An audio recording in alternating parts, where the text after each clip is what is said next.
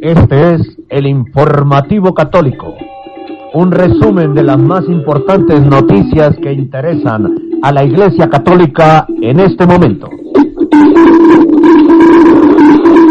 Presenta desde Bogotá, Colombia, Henry Gómez Casas. Saludo cordial para todos ustedes, queridos amigos de www.radiorosamísticacolombia.com, una radio profética del pequeño resto fiel y un saludo del informativo católico en su emisión 2832 de hoy jueves 19 de enero de 2023. Radio Rosa Mística Colombia hace parte de la agremiación iberoamericana de prensa independiente AIPI que lucha por el respeto a la libertad de expresión y a la libertad de prensa. Decimos y publicamos lo que los grandes medios de comunicación no dicen ni publican. Nos retransmiten en vivo y en directo las radios online, la más popular y la Odisea Radio. Temo a los católicos desinformados, modernistas y lai. Temo a los católicos que viendo cómo es ofendido nuestro Señor Jesucristo callan. Temo a los católicos que viendo cómo un hereje intenta destruir la iglesia, lo justifican. Quien no combate el error es cómplice. No hay pues nada que temer, temo solo a los malos católicos. y están apareciendo muchos más, ¿no? Disfrazados de remanentes. No teme nada más, no nada. No hay amenaza más peligrosa para la iglesia que un mal católico. Peor si es obispo, sacerdote, religiosa, o se ha erigido con engaños como líder, eh, como líder de, de, de grupos, ¿no? con engaños. Con gran amor a Dios, a la Santísima Virgen María y a la Iglesia, presento este resumen diario de las principales noticias que tienen como protagonista la Iglesia Católica. Bienvenidos todos a esta emisión del informativo católico que como siempre comenzamos con oración.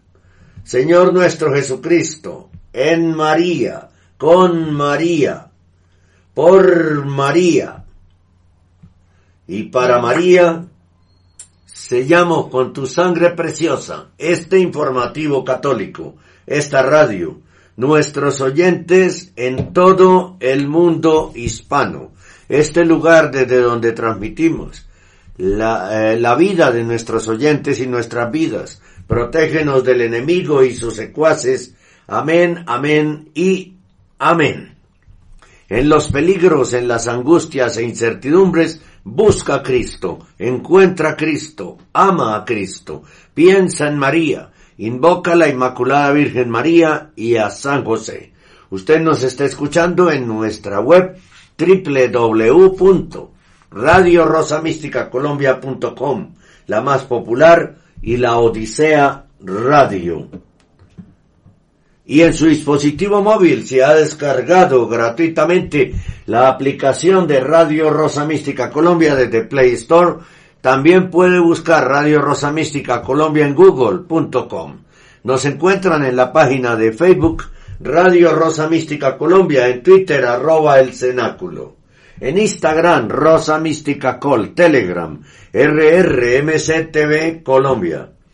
Visite y suscríbase en el canal de audios ibox.com, Radio Rosa Mística Colombia, donde encontrará cientos de audios de nuestra programación. Visite también y suscríbase en el canal YouTube Radio Rosa Mística Colombia. De clic en me gusta y en la campanita para que reciban la noticia católica del día y nuestros videos de sana doctrina católica en estreno. Aporte hoy una donación a Radio Rosa Mística Colombia. Hemos habilitado una cuenta de PayPal para que usted desde cualquier parte del mundo gratuitamente pueda hacer sus donaciones a Radio Rosa Mística Colombia. El link es el siguiente, ko-al centro fi.com barra Radio Rosa Mística Col. O usted puede comunicarse ya por WhatsApp al más 57 314 416 4809. Repito el número, más 57 314 416 4809 y preguntar cómo puedo hacer una donación a Radio Rosa Mística Colombia. Le responderemos inmediatamente y le daremos todas las instrucciones al terminar el informativo católico. Apoye económicamente a Radio Rosa Mística Colombia que cumplirá 10 años de existencia, de emisiones y de, de actividades el próximo 19 de marzo, día de la fiesta de San José. El contenido de este noticiero es responsabilidad de la producción. Nuestras metas son la verdad, la objetividad periodística, la libertad de expresión, la libertad religiosa y la defensa de la sana y sagrada doctrina católica. Estamos en el informativo católico. Sobre el acontecer noticioso de nuestra Iglesia Católica es de suma importancia para la colectividad. Es por ello que te invitamos a sintonizar el informativo católico a partir de las 8 de la mañana a través de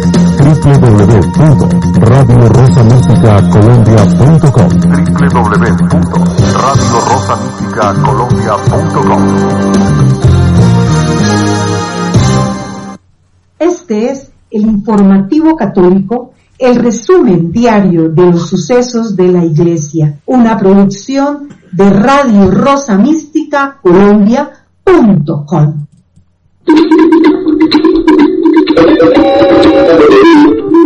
Este es el informativo católico.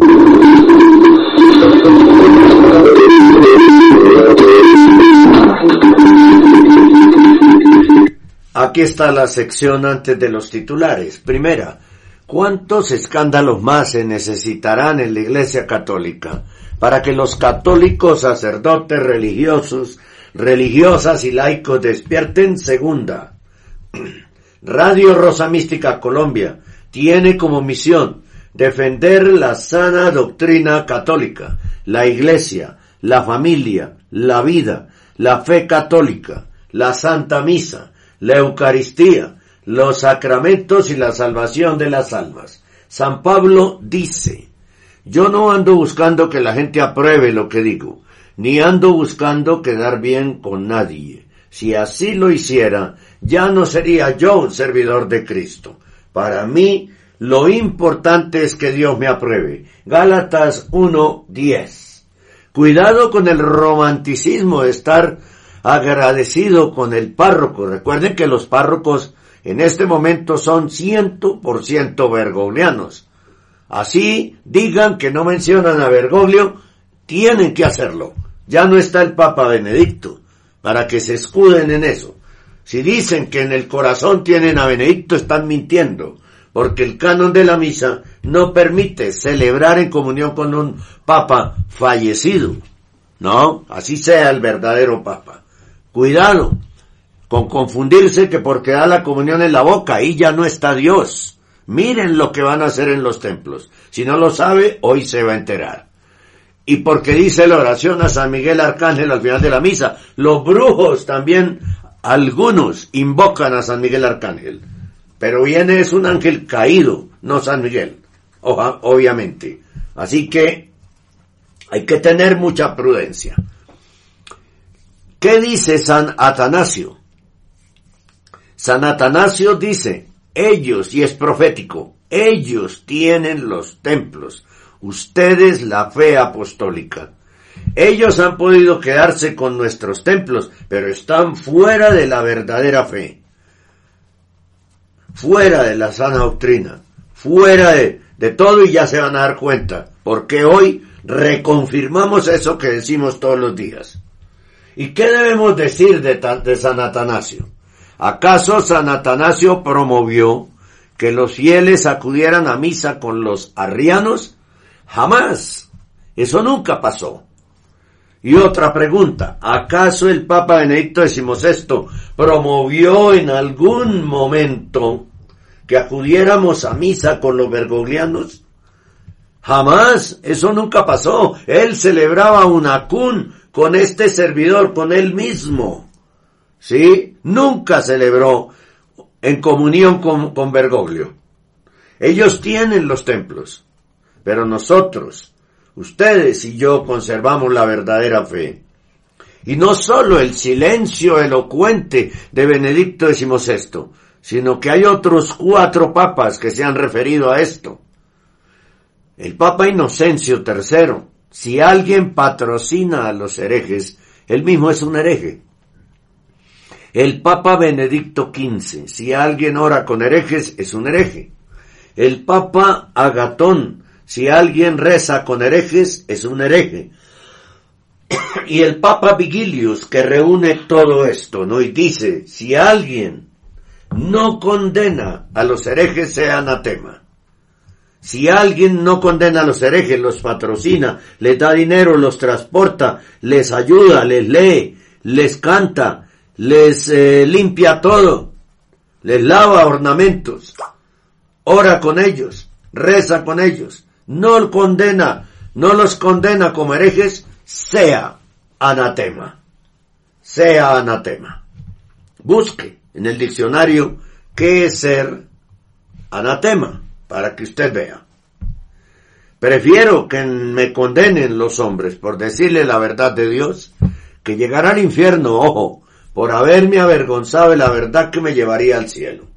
Y es verdad, la misa tiene un valor infinito, pero ese valor infinito se pierde cuando se celebra en comunión con un falso papa, masón, pachamámico, hereje, pro LGBTI, apóstata, blasfemo y sacrílego. Hay que tener mucho cuidado. Si usted sabe que Benedicto XVI fue papa hasta su muerte el 31 de diciembre. Entonces es un acto de violación espiritual contra Jesucristo comulgar en una misa donde el usurpador es nombrado como papa. Ojo, reflexione. Incorporamos esta reflexión hoy. La repito, si usted sabe que Benedicto XVI fue papa hasta su muerte el 31 de diciembre, es un acto de violación espiritual contra Jesucristo, comulgar en una misa, donde el usurpador es nombrado como papa. Tercera, el 31 de diciembre de 2022 muere el Papa Benedicto XVI y da inicio a la sede vacante papal. El Papa Francisco no existe, no existe canónicamente hablando. Allá está el Señor, pero no existe, no se puede reconocer como Papa. Y les quedan, a partir de ese momento comenzaron 21 días de la muerte del Papa verdadero Benedicto XVI. Comenzaron 21 días. Esos 21 días se terminan mañana viernes, porque hoy ya es 19. El plazo es el plazo para que los obispos cardenales convoquen un cónclave para elegir el sucesor de Benedicto XVI. Si no, ya Fray Alexis Buñolo advirtió, advirtió qué es lo que se va a hacer. Los católicos de Roma, cardenales, obispos, sacerdotes, religiosas, seminaristas, etcétera, etcétera, diáconos, elegirán un nuevo papa. Eso es lo que va a suceder. Si si permite el demonio que, que, si permite el demonio porque está atravesado y ahora quienes reconocemos a Benedicto XVI como papa somos de una secta. O sea, Benedicto XVI fundó una secta, según una abogaducha colombiana. Eso son opiniones personales. Eso no está en el Código de Derecho Canónico. Cuidado porque es la cuarta nota, ¿no? Terribles y satánicos los ataques de Estefanía Acosta en Twitter contra Don Minutela y Fray Alexis Muñolo. Los trata muy mal, es irrespetuosa. Ella que se está creyendo, ¿quién se está creyendo? Y los califica de tener sectas. Obviamente sacan limpio al falso profeta Bergoglio. Qué bueno, qué bueno, bendito sea Dios que Estefanía Acosta se quitó esa máscara para ver el demonio que hay ahí. Obviamente, repito, saca en limpio al falso profeta Bergoglio. ¿Quién asesora a esta señora?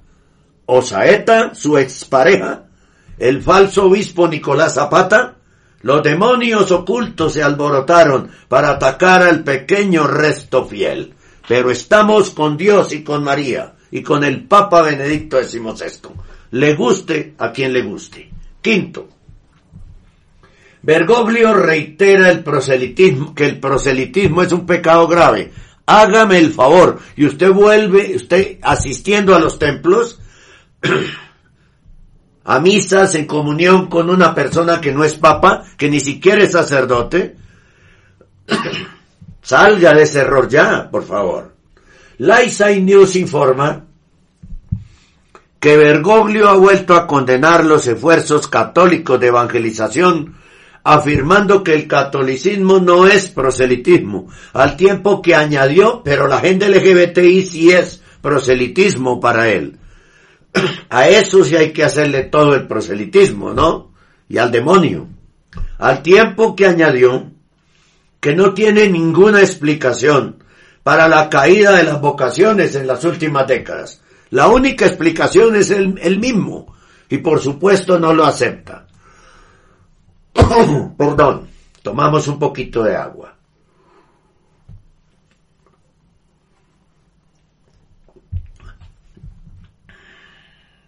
Bergoglio hizo estas declaraciones en una entrevista que concedió a Mundo Negro. Hágame el favor cómo se llama ese, ese medio de comunicación. Mundo Negro. A mediados de diciembre que fue publicada el 13 de enero. Hizo estas declaraciones al responder a una pregunta sobre el Concilio Vaticano II en la que se le interrogaba si la misión de la Iglesia había cambiado desde el concilio y si la Iglesia y el pueblo necesitan otra misión. Y él respondió, gracias a Dios, sí, ¿a cuál Dios? Con minúscula será. Mundo negro, qué cosa tan impresionante, ¿no? Los historiadores dicen, agregó, que hacen falta 100 años para que un concilio tenga un resultado completo, así que, a este, que está a mitad del camino. Han cambiado tantas cosas en la iglesia, tantas cosas para mejor. Dice Bergoglio, para mejor si la está destruyendo. Él tiene que defender su obra. El hombre de 86 años se refirió a lo que describió como dos signos interesantes. En primer lugar afirmó que las primeras efervescencias imprudentes del concilio ya han desaparecido, aclarando que se refería a efervescencias litúrgicas. Su segunda sugerencia de que el concilio estaba teniendo efecto en la iglesia fue que están surgiendo resistencias anticonciliares, resistencias que antes no se veían, algo típico de todo proceso de madurez. Para él son simple oposición, nada más. Bergoglio celebró los cambios que atribuyó al concilio como un mayor respeto por las culturas y la inculturación del Evangelio, cosas que fueron una consecuencia indirecta del concilio. Es que nada de lo que él está haciendo es consecuencia del concilio Vaticano II. Hasta los evacantistas, algunos ya lo están reconociendo, que Bergoglio es una ruptura, que Bergoglio es un destructor de la fe, que es el falso profeta. En consecuencia, argumentó que el, entre comillas, proselitismo era el pecado más grave que puede tener un misionero. Ojo a eso, así no habla sino el demonio destacando esta evangelización. Bueno, habló, amplió diciendo que hablaba de evangelizar, de anunciar y nada más con mucho respeto. No, él está hablando de ideologizar, que es diferente a evangelizar. Por lo tanto, dice este hombre negro como mundo negro, el medio al que le da la entrevista, el pecado más grave que puede tener un misionero es el proselitismo. El catolicismo no es proselitismo, no. El catolicismo es evangelización. Por supuesto. Después dice que no se explica el descenso de las vocaciones. pero si él las mató todas las vocaciones, las está matando todas las vocaciones. Los devotos de la tradición de la iglesia y de la misa tradicional señalan regularmente tales comentarios y políticas como ejemplo de la crisis que aflige a la iglesia, como se ve notablemente en la caída de, la de las vocaciones, ¿no? Cinco lugares, Bélgica, Holanda, España, Irlanda y Quebec, llenaban el mundo de misioneros. Hoy estos cinco lugares no tienen vocaciones. Es un misterio. Y en menos de 100 años, ¿cómo nos explicamos esto? No veo ninguna explicación. Dice Bergoglio. Sin embargo, la explicación se llama Jorge Mario Bergoglio Sibori. Sin embargo, cuando se le preguntó, no expresó ningún tipo de preocupación porque no haya vocaciones, afirmando que se trataba simplemente de una crisis que hay que vivir y superar. No, no me preocupa en el sentido de que no estemos, de que nos estemos fusionando, es un signo de los tiempos que indica mundanidad. Mundanidad, o sea, estar en el mundo, nada de Dios que indica un nivel de desarrollo que pone los valores en otra parte. Esto indica crisis. Hay crisis. Y las crisis hay que vivirlas y superarlas. Crisis originada por él. La constante minimización de la necesidad de conversión por parte de Bergoglio. No es en absoluto la primera vez que Bergoglio denuncia el proselitismo ha sido uno de los temas más constantes de sus casi diez años de pontificado. En el primer año de su papado, en una entrevista de octubre de 2013 con el diario La República de Eugenio Scalfari, dijo, el proselitismo es una solemne tontería, no tiene sentido, Creo en Dios, no en un Dios católico. No hay un Dios católico. Hay Dios y creo en Jesucristo, su encarnación. ¿Y usted sigue, después de escuchar esto, yendo a los templos? Don Bergoglio niega a Dios. Dice que no existe. Es un antipapa, por decirlo menos. Por decirlo menos. Porque así solo salen palabras de la boca de un demonio. Como esas. Ojo a menudo ha repetido ese argumento, promoviendo los esfuerzos ecuménicos en lugar de la vocación de los católicos para evangelizar. En 2016 reprendió célebremente a una joven luterana que le pidió consejos sobre cómo tratar con sus amigos no practicantes. Bergoglio respondió que lo último que tiene que hacer esa chica era hablar la instó a vivir como una cristiana, como una chica cristiana elegida, perdonada y en camino.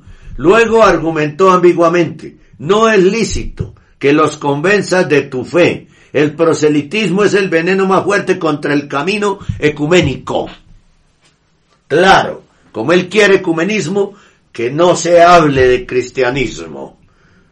Él cree que para hacer ecumenismo hay que borrar a Dios, de la vida de los seres humanos. ¿No? Y por eso la Pachamama. Porque la, la tierra se hizo sola, no intervino Dios. ¿Sí? ¿Cómo que no es lícito hablar de nuestra fe? Claro que es lícito, siempre lo será. El juicio de este hombre, qué cosa tan terrible. No va a durar mucho y para abajo, para abajo.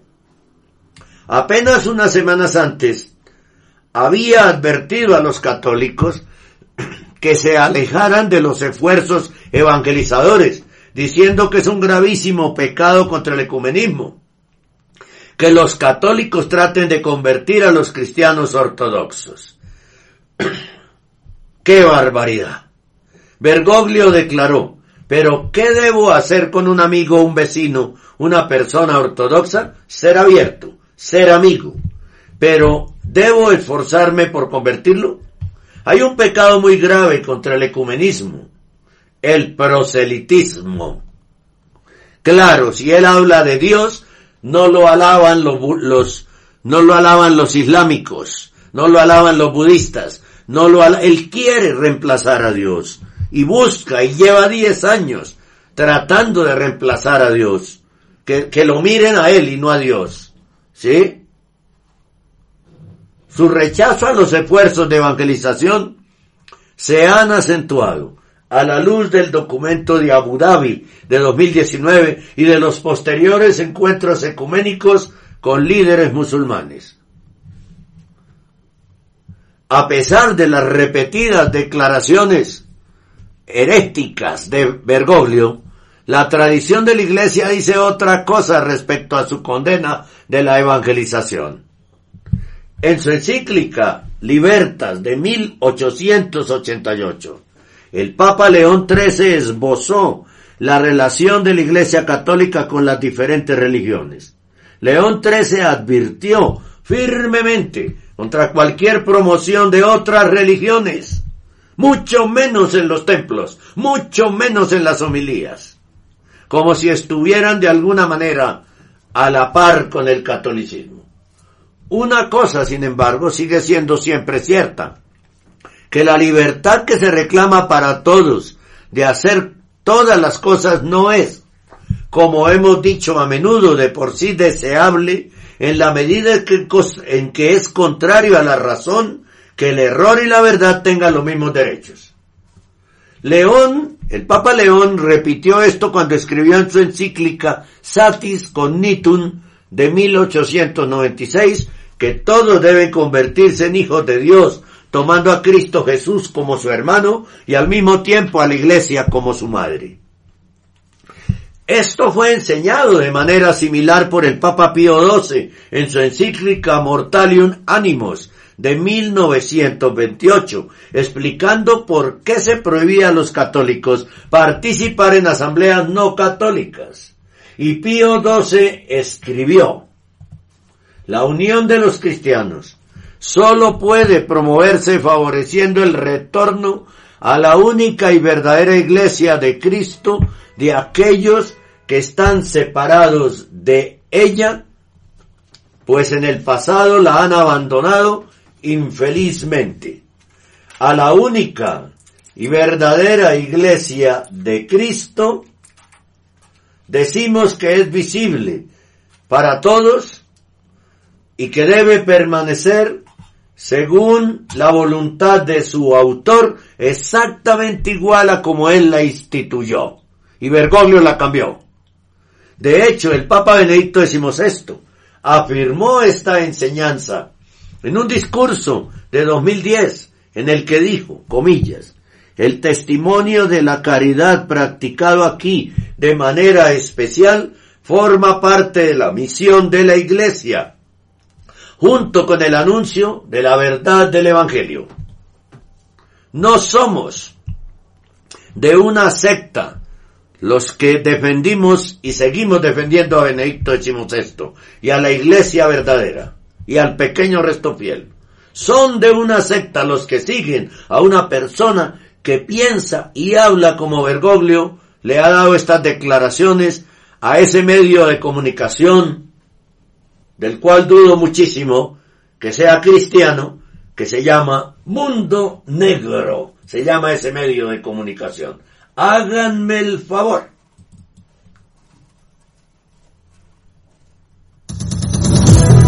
Cada día seguimos avanzando. Nuestro trabajo y constancia son un referente de la labor y el objetivo que van siempre encaminados a mantenerlos bien informados sobre el acontecer de nuestra Iglesia Católica. Gracias por caminar junto a nosotros. Informativo Católico, de lunes a viernes, a partir de las 8 horas, a través de Radio Rosa, Mística Colombia. Usted está en sintonía de Radio Rosa Mística Colombia. El amor de María directo a tu corazón. Radio Rosa Mística.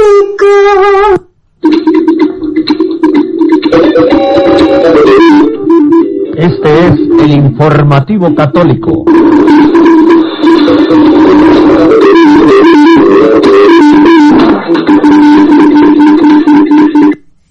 Aquí están los titulares. Urgente.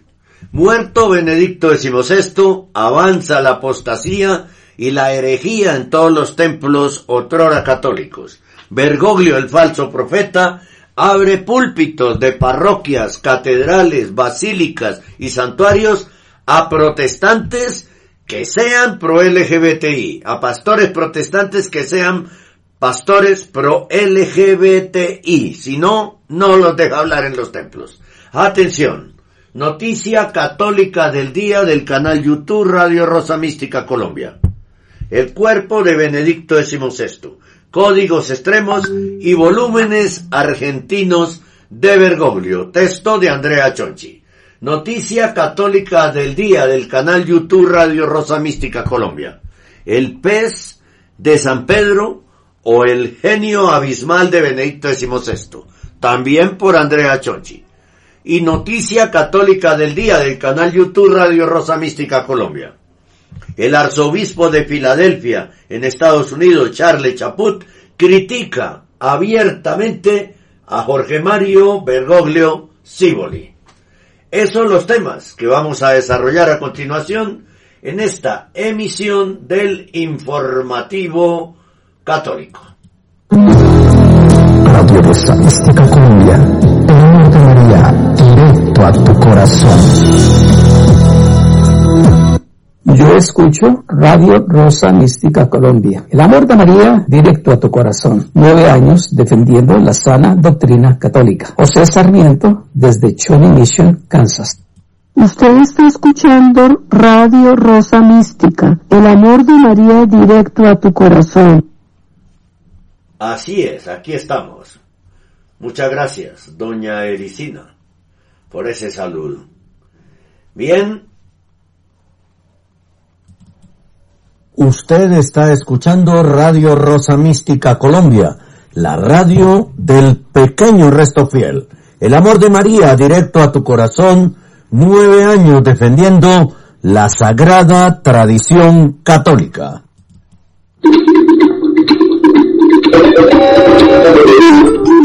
Este es el informativo católico.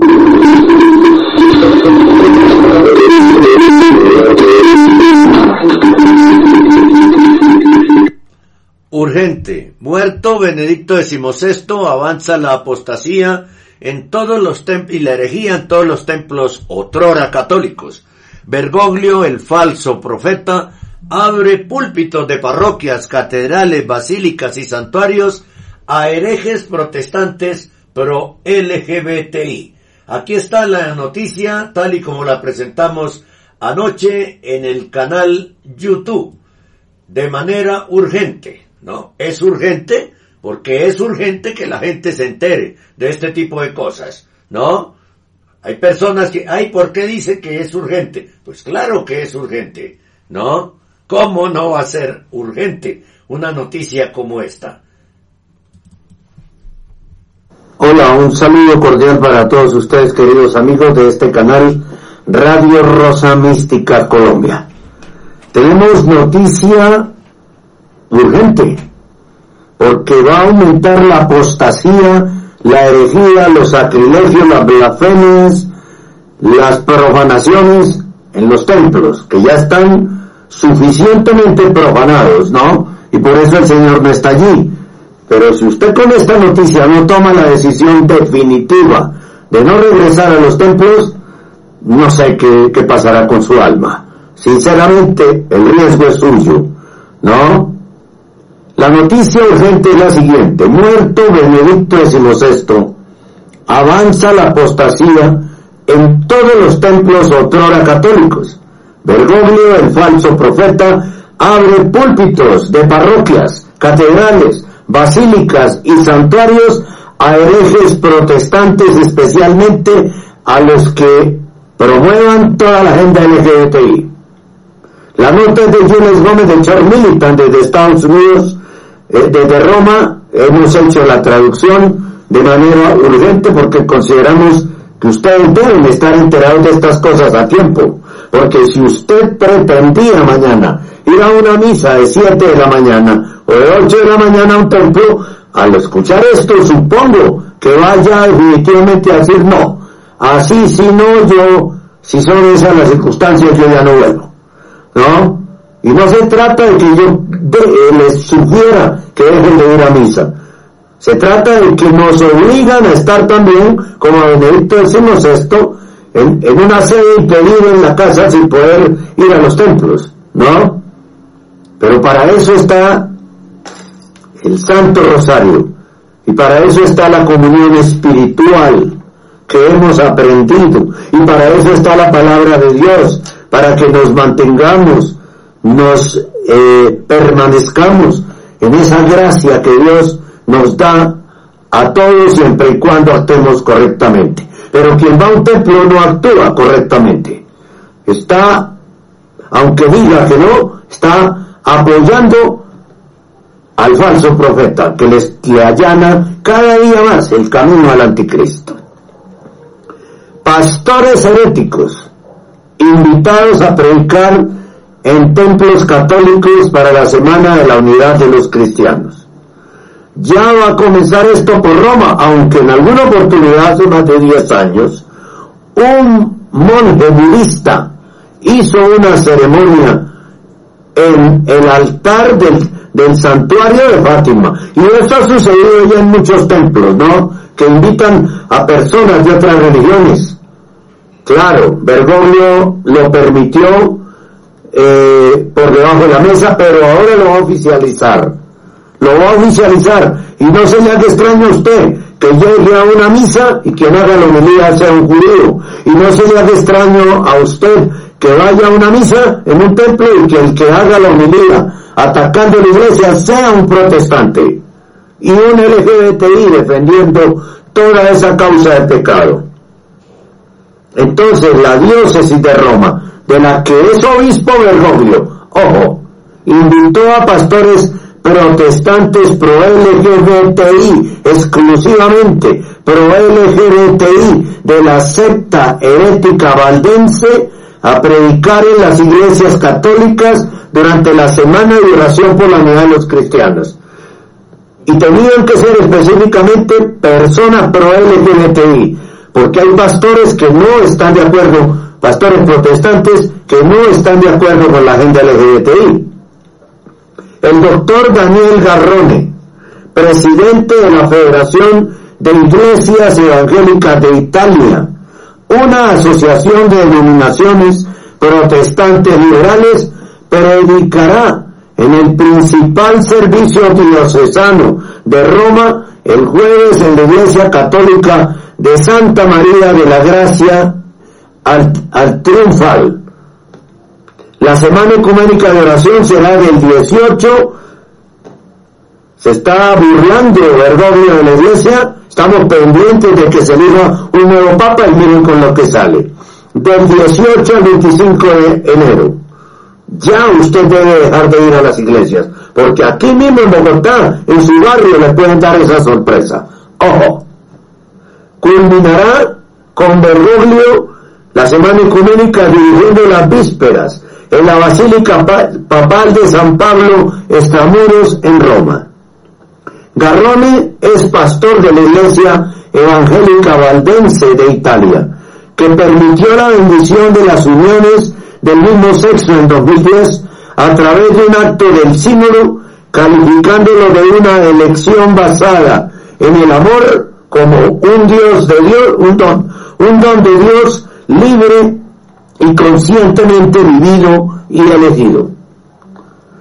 Al doctor Garrone, un erudito del Antiguo Testamento, él afirma, erudito si comete los errores que erudito va a hacer, afirma que los textos bíblicos que se interpretan como condenas de la homosexualidad, en realidad nos condenan a los heterosexuales que participan en actos sexuales entre personas del mismo sexo para humillar a sus víctimas, como en la historia de Sodoma y Gomorra. Los autores bíblicos no entendieron una orientación homosexual, argumenta este hereje, Garrone. Las prohibiciones levíticas contra la homosexualidad son una cuestión de salvaguardar los roles en una familia patriarcal, porque no existe una prohibición correspondiente contra el sexo lésbico, pero eso es homosexualismo, obviamente. Y ese hombre va a predicar en una en un templo de Roma, por Dios, permitido por Bergoglio. El pastor valdense también postula una relación homoerótica, eh, o dice que existió una relación homoerótica entre David y Jonathan, citando versos como Jonathan quería mucho a David, él se complacía mucho en él. Necesariamente eso no tiene por qué ser sexo ni erotismo. En el Nuevo Testamento dice él, bueno, en el Nuevo Testamento San Pablo censura la pedofilia griega y no la homosexualidad. En su carta a los romanos sostiene este hereje. Comillas, la Biblia no habla de lo que entendemos por homosexualidad, posiblemente habla de algún comportamiento que identificamos como homosexual, insiste Garrone. Y agrega, toda la fobia sexual que ha caracterizado a gran parte del occidente cristiano no tiene raíces bíblicas. ¿Cómo que no? Si dice que el hombre cambió el uso de la mujer por estar con otro hombre. Por Dios santo. Y que no entrarán al, reino de los cielos. Manipulador de la palabra de Dios y vergonzoso impulsándolo como predicador dentro de los templos. ¡Qué barbaridad! ¡Qué cosa tan horrible! ¡Qué cosa tan desagradable. Repito la pregunta, ¿usted va a seguir yendo a los templos después de esto? Entonces usted tiene atracción por una persona de su mismo sexo, si va a seguir yendo a los templos después de esto. Creo que la atracción, dice eh, este señor hereje Garrone, creo que la atracción por personas del mismo sexo es uno de los aspectos de la sexualidad que están en la creación de Dios, que luego será manejada éticamente al igual que mi heterosexualidad, utilizando los conceptos bíblicos de justicia y amor. Concluye, Dios, Dios no bendice el pecado, por Dios, esto es abominación total.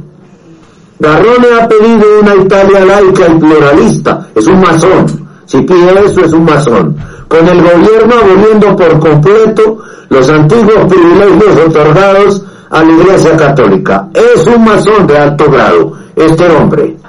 En 2015, los valdenses autorizaron una liturgia de bendición de la unión de parejas del mismo sexo. Los valdenses son una secta. La liturgia que se dirigía a Dios como padre y madre tiene declaraciones como la imprevisibilidad de Dios, nos ofrece amor en diferentes formas. Y quien ama hace la voluntad de Dios. Eso no es amor, eso es lujuria, por Dios santo. La, la sodomía acaso no es un pecado? La diócesis de Roma también invitó a otro pastor valdense, el doctor Paolo Rica, a predicar en la Basílica de Santa María de Trasteer, el lugar de culto católico más importante en el distrito antiguo de Roma y donde florecieron las iglesias caseras en el período apostólico. Rica, teólogo e historiador de la iglesia valdense, predicará el 24 de enero en la oración de la tarde de la comunidad de San Egidio. Tenía que ser con la comunidad de San Egidio que está absolutamente pervertida. Una organización, además, activista de izquierda, comunista, muy influyente, con estrechísimos vínculos con Bergoglio. Comillas, tú me pides que te diga sinceramente si la homosexualidad es pecado o no. Te diré, en verdad, que no creo que lo sea, aunque sé muy bien que la Biblia así lo considera. Dice Rica, y la Biblia es la palabra de Dios, por Dios. Pero ¿por qué la Biblia considera la homosexualidad un pecado? Pregunta Rica. Porque los autores bíblicos creían que la homosexualidad era una elección. Responde, hoy sabemos lo que los autores bíblicos no sabían, e incluso remotamente supusieron a saber que la homosexualidad no es una elección, sino una condición. Y eso cambia toda la historia. Herejía total, herejía total. Quieren cambiar la Biblia. Los pastores de Alianza Evangélica Italiana, una asociación de iglesias evangélicas, conservadoras, tradicionales, que rechazan la homosexualidad como un pecado, dijeron a George Militant que nunca se les acercó para ninguna empresa económica debido a su posición ortodoxa sobre la sexualidad. El Vaticano también elige no tener relaciones ecuménicas con las asambleas de Dios, a pesar de que hay más de 1.300 iglesias AG en Italia, incluidas las becas étnicas AG con alrededor de 550 pastores, según ha sabido Chor Militan. En cambio, Roma se alía con denominaciones protestantes históricamente liberales que están envejeciendo y tienen una membresía total de solo 71 mil personas, mientras que el número de evangélicos tradicionales ha aumentado a más de 500 mil, incluidos 250 mil pentecostales en Italia. En 2015, la Iglesia Evangélica Valdense patrocinó el orgullo gay de Milán para que se reconozcan los derechos humanos y civiles de las personas homosexuales, lesbianas, bisexuales, transexuales y transgénero. Varios ministros valdenses, incluidas mujeres, también apoyan abiertamente el asesinato de niños no nacidos mediante el aborto. Tras la anulación histórica de Roe vs. Wade por la Corte Suprema de los Estados Unidos, la pastora con sede en Milán, Daniela Di Carlo, dijo que estaba desconsolada porque las mujeres ya no pueden valerse de la autodeterminación en un tema tan importante. Enia Goss, que se ocupa de las comunidades en Mantua y Felónica, dijo que el fallo alentaría la presencia muy fuerte de médicos y operadores objetores de conciencia en Italia. Leticia Tomaxone, pastora en Nápoles, lamentó el impacto que tendría el fallo en los Provida en Italia y criticó la constitución de los Estados Unidos como escrita en un periodo en el que las mujeres, las minorías y muchos otros eran al menos secundarios. Irónicamente, Waldo, el fundador de la secta hereje de los valdenses, con los que quiere trabajar de Robleo, y sus discípulos fueron declarados herejes por la Iglesia Católica por permitir que los laicos, incluidas las mujeres, predicaran. Fueron excomulgados por la bula papal ad abolendan en 1184, emitida por el Papa Lucio III durante el Sínodo de Verona. Comillas, y puesto que algunos, bajo el pretexto de la religión, se atribuyen el derecho de predicar, sujetamos con el mismo lazo de anatema perpetuo. Ojo, anatemas perpetuos van a predicar en los templos de Roma. A cualquiera que se atreva a predicar en público o en privado, sea prohibido o no enviado, o privado de la autoridad de la sede apostólica o del ordinario del lugar, dice la bula. La bula también señala que los valdenses se atreven a pensar y enseñar sobre el sacramento del cuerpo y la sangre de nuestro Señor Jesucristo, el bautismo, la confesión de los pecados, el matrimonio o los demás sacramentos de la Iglesia en contra de lo que la Santa Iglesia Roma cree y predica. En junio de 2015 en Turín, Bergoglio se convirtió en el primer, entre comillas, papa, no lo es, en visitar una casa de culto valdense. Claro, lo puede hacer porque él es el principal hereje, que está imponiendo la apostasía y la herejía en los templos. Comillas. Dijo ese día este hombre de este hombre de maldad, en nombre de la Iglesia Católica, pido perdón por las actitudes y comportamientos anticristianos e incluso inhumanos que hemos tenido contra ustedes durante la historia, dijo Bergoglio disculpándose por la severa por persecución de los valdenses por parte de la iglesia. Él no está autorizado para pedirle perdón a nadie en nombre de la iglesia. Por lo menos a mí no me representa para pedir perdón a esas cosas y a esa gente. No me representa y creo que a ustedes tampoco lo representa. En el nombre del Señor Jesucristo, perdónanos, rogó Bergoglio, rogándole a herejes, pues claro, porque no es papa, no es papa, es la falsa misericordia de Bergoglio, no la misericordia de Dios. En 1487, el Papa Inocencio VIII ordenó el exterminio de los valdenses. En 1655, más de 1700 valdenses fueron asesinados por las fuerzas católicas comandadas por el duque de Saboyá. Eso fue en otra época. El principio valdense del sacerdocio de los creyentes era un problema insuperable y una herejía fundamental a los ojos de inquisidores y teólogos. Escribe el doctor Gonzalo Pita en su artículo Teologías valdenses y católicas de la historia en los siglos XII al XIV. En nada, por cuenta del falso profeta, quedaron las prédicas de tantos sacerdotes sobre las sectas. Ahora todos son de la secta anticrística vergoriana. Por ejemplo, para dar un solo ejemplo, el padre Toro, Luis Toro, se quedó sin tema para predicar, pero sigue siendo vergoriano y automáticamente hereje y apóstata. Qué pesar, pero eso es, esa es la verdad y no podemos ocultarla ni matizar la verdad. Esta es una situación muy grave. Esto comienza en Roma, pero muy pronto verán en una parroquia de Bogotá si ya no sucedió. Si ya sucedió, cuéntenmelo por favor.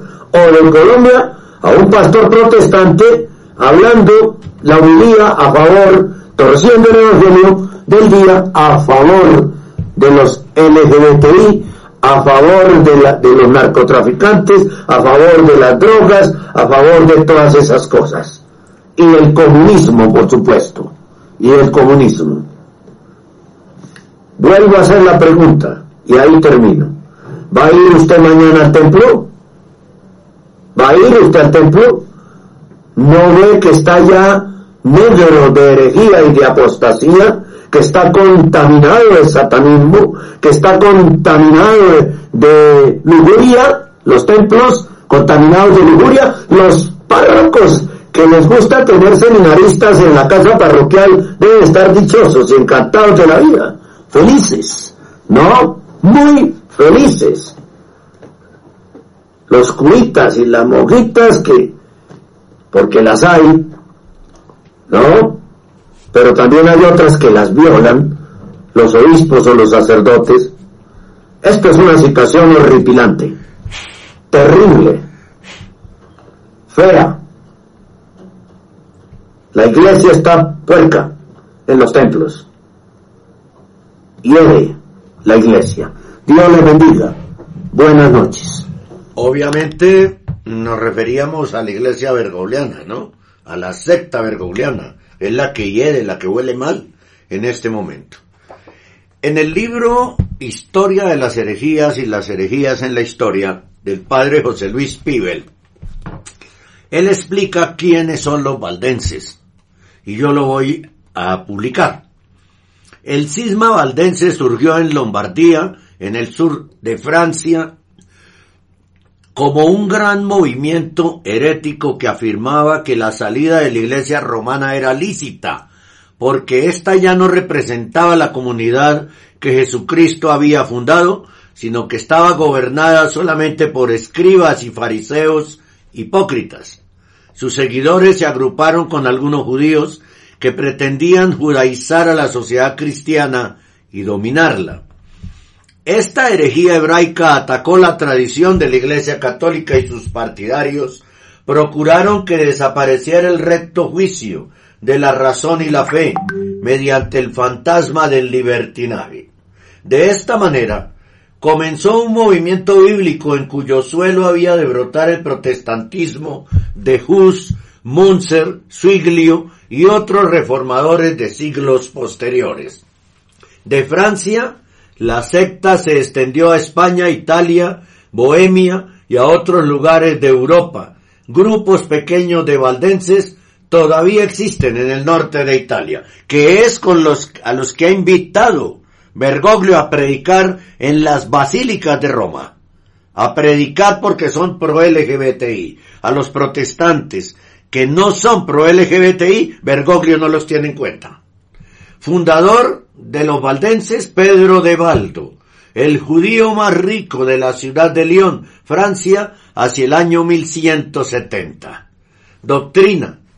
Su doctrina de los valdenses se basaba en la libre interpretación literal de la Biblia. Sus practicantes predicaban el despertar espiritual y el regreso al cristianismo primitivo. Afirmaban que no se podía poseer riquezas materiales. Dudaban de la presencia real de Jesucristo en la Eucaristía, como le pasa a Bergoglio, y rechazaban el culto a los santos y a la Virgen María, como le pasa a Bergoglio, el dogma del purgatorio, el valor de las indulgencias y las oraciones por los difuntos. Su fundador, como le pasa a Bergoglio, su fundador les prohibió obedecer a la jerarquía eclesiástica y al Papa y dudó de los sacramentos como signos eficaces de la gracia. Por eso también Bergoglio quiere que la, no quiere que la jerarquía aparezca en nada, solo aparece él, porque él es Dios, en su cabeza, ¿no? En su cabeza él es Dios. Condena de los valdenses. El Papa Alejandro III, en el año 1181, dictó anatema contra el cisma valdense en el tercer concilio ecuménico de Letrán en 1179 y condenó por herética las doctrinas de los valdenses y el Papa Lucio III, que murió en 1185 en el sínodo de Verona, los excomulgó definitivamente. A estas alturas, con esta decisión, podríamos decir que Bergoglio es valdense, y entonces esta sería anatema por el cisma, eh, contra el cisma valdense, sería anatema del cisma valdense, de acuerdo con el tercer concilio ecuménico de Letrán, condenado por doctrinas heréticas, por defender las doctrinas heréticas valdenses y excomulgado definitivamente por el Papa Lucio III. ¿Sí? Entonces, es una situación terrible para, para los católicos. Pero los que están, que no entienden, porque van a, enredarse más y a, y a perder más rápidamente su alma, a agravar los pecados que ya tienen por seguir a Bergoglio. Bien. ¿Y después qué vendrán? Predicadores hindúes, judíos, budistas, Hare Krishnas, pachamámicos, hechiceros, comunistas, drag queens, que ya los meten en los templos en Estados Unidos, etcétera, etcétera. Remember Pop, Benedicto XVI, tuitea lo siguiente.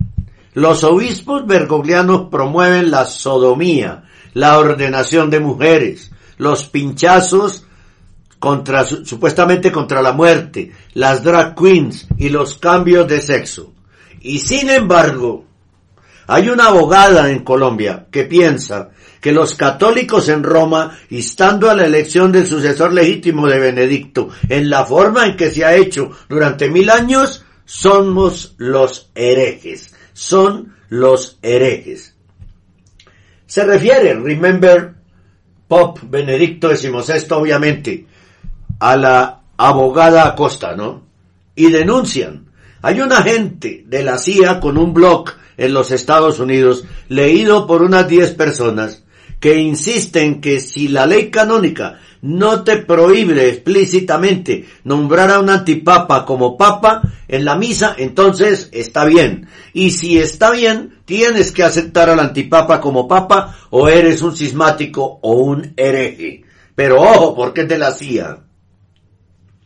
Y agrega, Y agrega, eh, bueno, todo eso lo publica Remember Pop Benedicto, ¿no?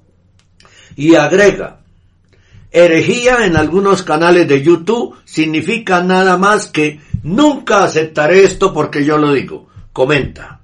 También, además, o peor aún, eres un hereje si quieres resolver los problemas de la iglesia sin la aprobación de los globalistas y masones que hay en la iglesia.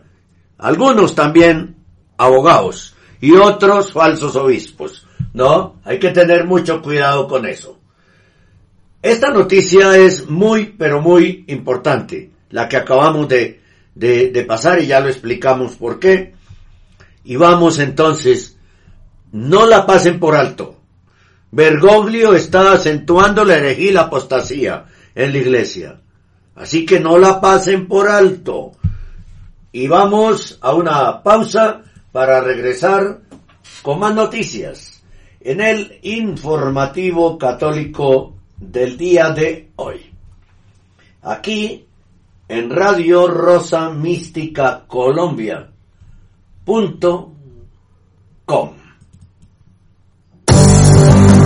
Te acompañamos en todo momento, las 24 horas del día, con la mejor programación católica.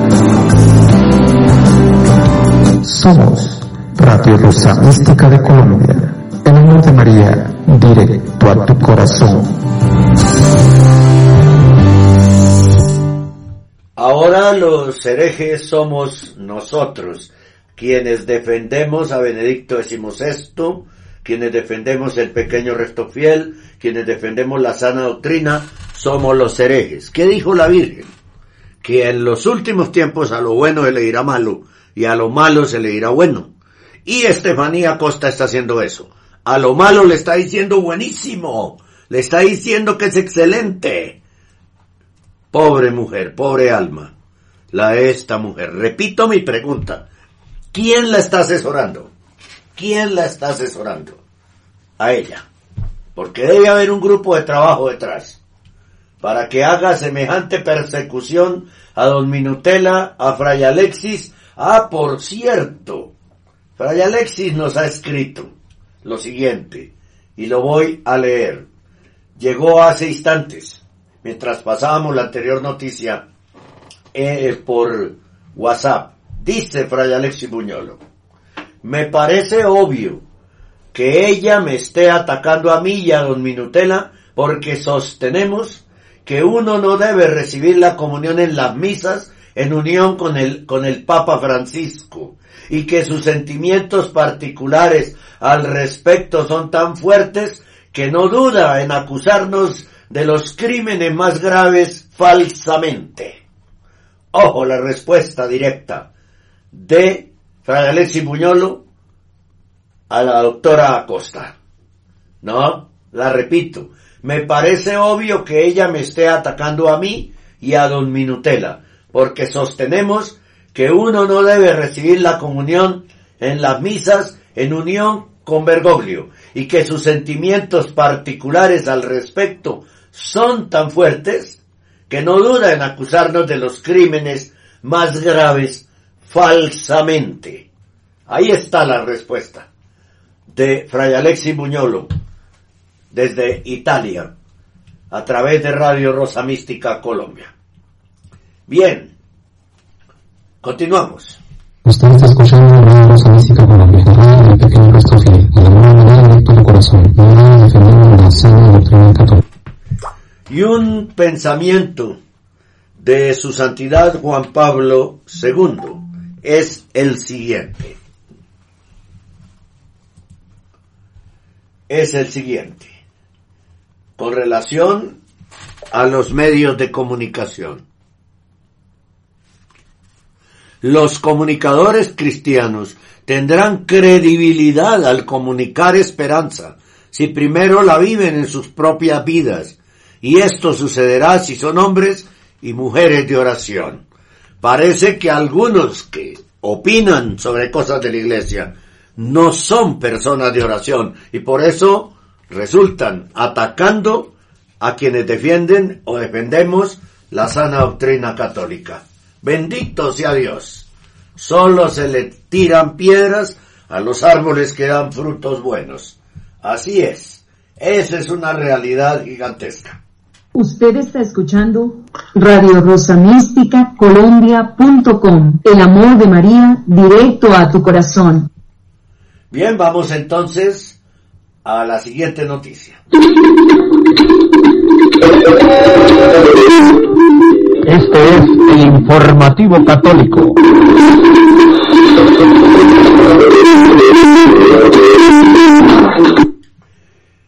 Bien, noticia católica del día del canal YouTube Radio Rosa Mística Colombia. El cuerpo de Benedicto XVI. Los códigos extremos y los volúmenes. Tres libros editados en Argentina pagos por Bergoglio, cuatro libros para defender a un abusador sexual. Aquí está, como la presentamos en el canal YouTube. Hola, un saludo cordial para todos ustedes, queridos amigos de este canal, Radio Rosa Mística Colombia. El cuerpo de Benedicto XVI, los códigos extremos Ratzinger y los volúmenes de Bergoglio. Tres temas en uno, en un artículo de Andrea Chonchi que tenemos en esta noticia católica del día. La primera de hoy porque van a ser dos. En el siguiente texto, Andrea Chonchi eh, escribe sobre algunos temas de actualidad diferentes divididos por párrafos. En primer lugar, una nota de color. La biblioteca Don Milani de Rastignano, municipio de Pianoro, ha rechazado el regalo de un, lector, el bestseller Códice Ratzinger, con 15.000 ejemplares vendidos, publicado en cuatro idiomas, excelentemente reseñado en sololibri.it sobre la base de los prejuicios y un artículo de Aldo María Valli viniendo del lado opuesto, es decir, del lado bergogliano. Un excelente método de evaluación complementa la tradición democrática de esas zonas, como, pero como decía San Agustín, la verdad es como un león, basta para liberarle y él solo se defiende. Pero resignémonos, tendremos que prescindir de la aportación de don Milani de Rastignano. Es gracioso cómo la biblioteca contiene todos los libros de Enzo Bianchi, un contador que ha estado afirmando durante 30 años que Cristo no era el Hijo de Dios. Los libros del millonario gurú Deepak Chopra de la nueva era, los del erudito Fabio Bolo y por supuesto toda la colección de Dan Brown a la que siempre se asocia el código Ratzinger para hacer bromas. Como pueden ver en la foto de la portada de este video, en la lápida del Papa Ratzinger dice Benedictus XVI P.P. Ahí se puede ver claramente. El acrónimo significa Pater Patrum, Padre de los Padres, título que pertenece exclusivamente al Papa legítimo y en ejercicio que Benedicto ha utilizado a menudo en los últimos nueve años, casi diez, como emérito, pero emérito no porque exista el título, sino porque es el único que merecía ser papa. Tanto que don Alexandro Minutela lo ha reiterado, inconsistencia desde 2018. Si Benedicto hubiera sido un ex papa, como informa un conocido motor de búsqueda en el subtítulo, habría tenido que escribir como lo fue en 1940 para el aplicante Baldassare Cosa Giovanni 23, una vez papa. O en cuanto al otro abdicante Gregorio XII, habrían escrito que renunció al papado, nada de esto, ni siquiera en el acta insertada en el expediente, como ya lo hemos dicho. Además, no se ha incluido en la lápida el periodo del pontificado, como se hizo para Juan Pablo II. Evidentemente, es un detalle a mantener oculto. La diferencia entre una investigación seria y una teoría de la conspiración es que esta última, la teoría de la conspiración, no aporta pruebas, no las somete, a un escrutinio crítico serio y se basa fundamentalmente en la emoción y el encanto de la leyenda urbana. En los últimos días, viendo la foto del pobre cuerpo del Papa Benedicto, algunos han notado que habían algunos cambios somáticos, la oreja más pequeña y la nariz que había tomado un perfil ligeramente aguileño, gracias a unas profecías pseudo-marianas que hablan de una fuga del Papa de Roma, la fábula de un Benedicto que aún vive y ahora está escondido quién sabe dónde, enseguida se incendió. A mí también me llegaron muchas fotos y muchas cosas, ¿no? A todos les dije, eso no es verdad.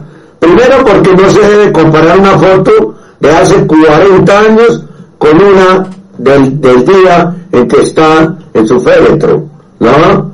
Hay por lo menos 20 años de diferencia. De los 75 a los 95 hay cambios, obviamente, por naturaleza, ¿no? La fábula de un Benedicto que aún vive, están defendiéndola, y ahora está escondido, quién sabe dónde, está incendiada. No está claro, y eso lo único que logran es dividir el pequeño resto fiel. No está claro con quién o con qué se reemplazaría su cuerpo. Un muñeco de cera, como se dijo cuando Juan Pablo II también, o como se dijo cuando Pablo VI. Entonces, ¿por qué hacerlo diferente del original? ¿Un doble? ¿Lo mataron en su momento o se congeló hace mucho tiempo, como también han especulado? Más simplemente, el cuerpo del Papa Benedicto XVI para que todo quede muy claro, fue tratado con productos conservadores, o sea, que lo conservan muy potentes, embalsamado. Esto produce o no previene procesos de deshidratación, desecación, falla de algunos tejidos que produce ligeros cambios fisionómicos y el consejo es olvide esas fantasías. Solo echa una mano a los vergovianos para retratar a los partidarios del verdadero Papa como conspiradores, como mentirosos, como enfermos de la mente, etcétera, etcétera. Olvide esas fantasías, dice, recomienda Andrea Chonchi. Luego hay otros dos que se están improvisando en la interpretación de códigos Ratzinger inexistentes.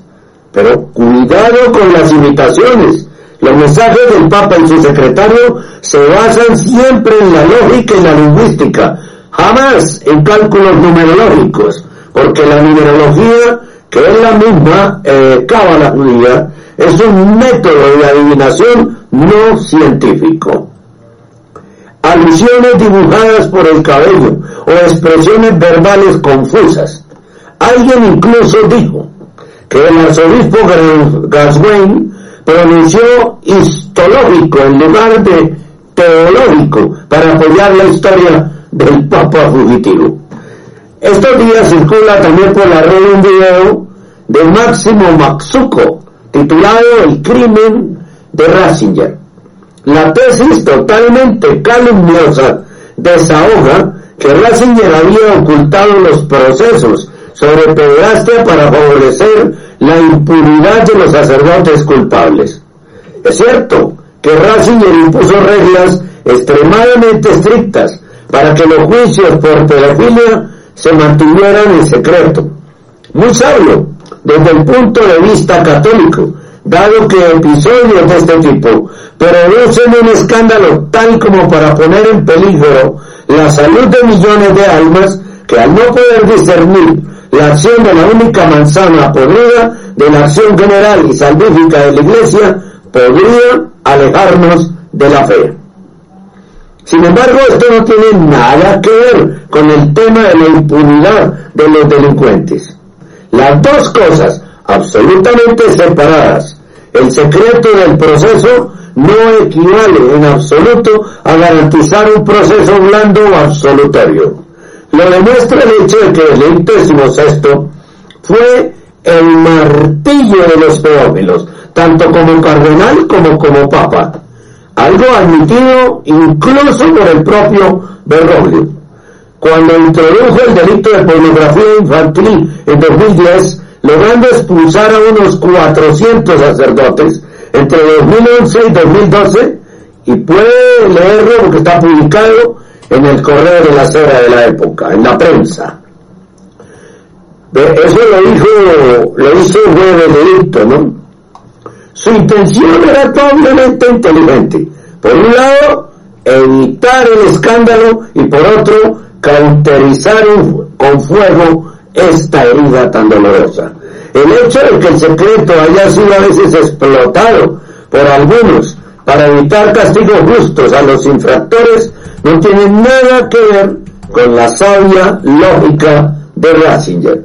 Maxuco haría mejor en ocuparse de la defensa propositivamente abierta en cuatro tomos del cura pedófilo Julio César Grazzi en Argentina, encargada a un célebre abogado por, por, eh, por un contrato. Bergoglio, de Bergoglio mencionado en un famoso documental. Así que, mejor profundice Machuco en, en este caso de Julio César Grassi, en Argentina, que Bergoglio pagó para que hicieran cuatro libros inventando la defensa de este pedófilo, de este depredador sexual, Julio César Grassi. Y en Argentina lo saben muy bien que fue así. Por eso Bergoglio y por el caso Sancheta no irá nunca a Argentina vestido de blanco. No como papa, sino vestido de blanco. No, en Argentina no van a ver nunca al obispo vestido de blanco, porque las primeras protestas se las encuentra en el aeropuerto de Ezeiza. Bien, muchas gracias por acompañarnos en esta noticia católica del día. Espero la segunda, ya la vamos a, a tener también. Los espero en redes sociales, Instagram, Rosa Mística con Twitter, arroba el cenáculo, Telegram, RRNCTV, Colombia. En la página de Facebook, el canal ibox.com y el canal YouTube, este. Búsquenos escribiendo Radio Rosa Mística Colombia. Si usted no escribe Colombia, se nos va para otro lado y no nos podemos encontrar. Así que hay que escribir las cuatro palabras. Radio Rosa Mística Colombia. Usted está escuchando Radio Rosa Mística Colombia, la radio del pequeño resto fiel. El amor de María, directo a tu corazón, nueve años defendiendo la vida desde el momento de la concepción hasta la muerte natural.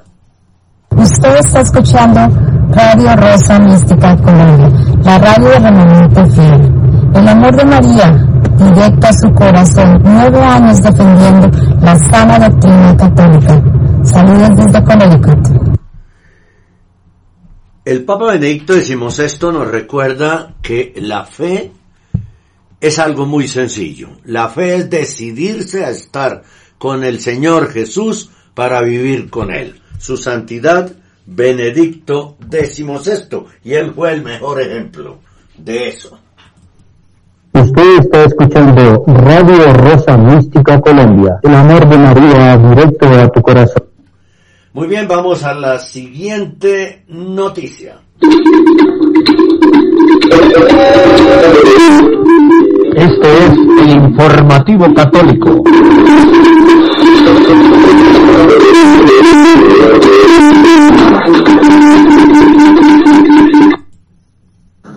Un saludo cordial para todos ustedes queridos amigos de este canal Radio Rosa Mística Colombia. Tenemos hoy tercera noticia católica del día, un artículo de Andrea Chonchi, hoy en libro cotidiano que Radio Rosa Mística Colombia ha traducido al español. El pez de San Pedro o el genio abismal de Benedicto XVI en el código Ratzinger. Así lo titula Andrea. Y él escribe, hemos intentado que el códice Ratzinger se entienda en todos los sentidos, con artículos, entrevistas, ejemplos, diapositivas, viñetas, incluso en cuento de hadas. Un esfuerzo número 13 de Hércules gastado en vano para que la gente que no quiere entender los sadomasoquistas tradicionales que no pueden esperar a darse un capricho con el antipapa Supi con la oblea de harina de langosta para poder quejarse con alegría de ello. Todo esto mientras Bergoglio, mientras tanto, invita a Peter a amar este mundo, cuyo príncipe es Satanás, el diablo, en lugar de amar el cielo y el destino eterno donde está Dios y la Virgen. Pero ya sabes, cuando el catejón no está allí, los ratones hacen fiesta, bailan. Daremos el último ejemplo, el último intento metafórico de esclarecer lo extraordinariamente brillante que fue Juan Pablo II y el cardenal Ratzinger, más tarde Papa Benedicto XVI, quienes en estos días son ignominiosamente desprestigiados por una reapertura mecánica del caso de Manuela Orlandi, una cola buscada golpista por un antipapa Francisco en caída libre. Y no solo eso, yo le decía a algunas personas en estos días que en la prensa retomar una información de hace 40 años eh, es eh, colocar una cortina de humo. ¿Para qué? Para que no se vea la realidad y distraer a la opinión pública, en este caso la opinión pública católica, de la realidad de quién es Bergoglio. Esta vez nos basaremos en una maravillosa e inesperada coincidencia que vincula el mundo de la naturaleza, las leyendas cristianas, las ciencias estratégicas y el derecho canónico. En varias entrevistas, Andrea Chonchi ya había hablado de un sistema defensivo adoptado por el Papa Benedicto con la Declaratio, el del falso blanco, también de carácter común. Algunas especies de animales, peces, insectos, pájaros, en efecto, tienen en la cola o en otra parte del cuerpo manchas que simulan un ojo que sugieren una dirección equivocada del animal. Dirección equivocada. Los depredadores se abalanzan sobre el ojo falso pensando que están apuntando a la cabeza del animal y éste se aleja velozmente en otra dirección. Es exactamente lo mismo que crearon el Papa Botila y el Cardenal Ratzinger en el Código Canónico de 1983. Un blanco falso. Han doblado el ojo, es decir, el oficio papal, distinguiéndolo en un aspecto auténtico y fundamental, el munus, ser papa, y en otro que constituye un falso objetivo, el ministerium, hacer de papa. Hacer de papa. Eso tiene que quedar muy claro ya, definitivamente. El munus es ser papa y el ministerio es hacer papa. O sea, hacer de papa mejor. Consecuencia directa de el munus pero cuya renuncia puramente fáctica y no jurídica con abandono físico de la sede no produce ninguna aplicación. No crean los granulots bergoglianos que ministerio nunca puede ser sinónimo de munus, porque en todo el derecho canónico siempre y solo significa hacer. Ministerio es hacer de papa, ejercer un oficio que es el de ser papa. Es absolutamente extraordinario descubrir cómo uno de los peces que poseen esta estratagema defensiva más acentuada se llama el pez de San Pedro. Es un pez feo, ustedes lo ven en la portada de este video, pero de carne muy apreciada, que vive en las profundidades muy común en el mar Mediterráneo, en los mares de Japón, el sudeste asiático y el océano Índico. Su nombre científico es Zeus faber y esto refuerza la idea de que es realmente un pez divino, ya que los árabes también lo llaman pez de Dios.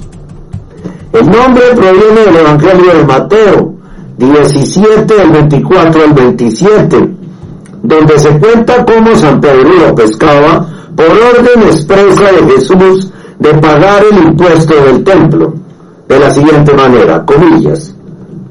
Cuando llegaron a Cafarnaúm, los que recogían los didracmas se acercaron a Pedro y le dijeron, tú, maestro, ¿no pagas los didracmas? Él respondió, sí. Cuando hubo entrado en la casa, Jesús se le impidió y le dijo, ¿qué te parece, Simón? ¿De quién reciben tributos e impuestos los reyes de la tierra? ¿De sus hijos o de los extranjeros? De los extranjeros respondió Pedro. Y Jesús le dijo, los niños pues están exentos de ella, de esa ley. Pero para no escandalizarlos, ve al mar, tira el anzuelo y pesca el primer pez que salga. Ábrele la boca y encontrarás un estatere. Tómalo y dáselo por mí y por ti. O sea, que pagara los impuestos. Cierro comillas. Es interesante que este centavo había sido pagado por Jesús precisamente para seguir funcionando el templo y no dar escándalo. Tal como lo hizo el Papa Ratzinger para reaccionar con cautela, pero de manera definitiva, ante un escandaloso ataque al papado desde adentro de la iglesia y mantener la iglesia en marcha. Otras historias informan que el nombre del pez deriva de una reacción del futuro primer papa a una provocación de algunos incrédulos que no creían en su santidad. Parece exactamente lo mismo que la historia del Papa Benedicto XVI. En lo que todos están de acuerdo es que las dos manchas oscuras de los costados no son más que las huellas dactilares que dejó el príncipe de los apóstoles en el pez cuando lo recogió. Pero en la naturaleza, o sea, San Pedro, cuando lo recogió, pero en la naturaleza constituyen precisamente ese ojo falso que tiene la función de desorientar a los depredadores. Y por eso un triángulo con un ojo es el símbolo de los masones, porque es un ojo falso que tiene la función de desorientar a los tontos. Así el pez de San Pedro, Papa Benedicto, a los atacantes que querían su cabeza y apuntaban al ojo real, el Muris, ofreció la marcha ilusoria, la mancha ilusoria del ministerio. Ese pez de Benedicto, el pez de San Pedro, le ofreció a los atacantes la mancha ilusoria del ministerio, renunciando, a lo cual se apartó, pero el único papa, mientras que sus enemigos son el antipapa y el cisma. Los tiburones de la mafia de San Galo quedaron desorientados y el pez Papa Benedicto se lanzó a refugiarse en la guarida submarina del Papa Benedicto, porque es el que quien merecía ser Papa, y de la sede totalmente impedida, salvándose a sí mismo y a la iglesia. No engañó a nadie. Nació allí en 2005 con esa mancha en forma de ojo, lista desde 1983. Fueron los enemigos los que se confundieron y no supieron distinguir un ojo real de un punto negro. Él acaba de ofrecer su lado a la vista de ellos y ellos se enamoraron de él, agotándose y arruinándose a sí mismos. Verdaderamente sugerente, ¿no? El mandato de Jesús, las huellas de San Pedro, un ingenioso sistema de defensa común entre las criaturas, ¿no? El pez, no solo por su nombre griego, que constituye el acróstico de Jesús, el ictus, siendo un animal que vive bajo el agua sin ahogarse, siempre ha simbolizado a Cristo, que puede entrar en la muerte permaneciendo vivo. Y así el Papa Benedicto, entrando en la muerte de la cena impedida, siguió siendo el Papa porque permaneció vivo. El escritor Andrea Chonchi, de esta fenomenal parábola, si pudiéramos llamarla, recuerda el verano de 2021, medio practicando pesca submarina y medio sumergido en el océano azul de la mente del Papa Benedicto, escribiendo su propio libro de investigación.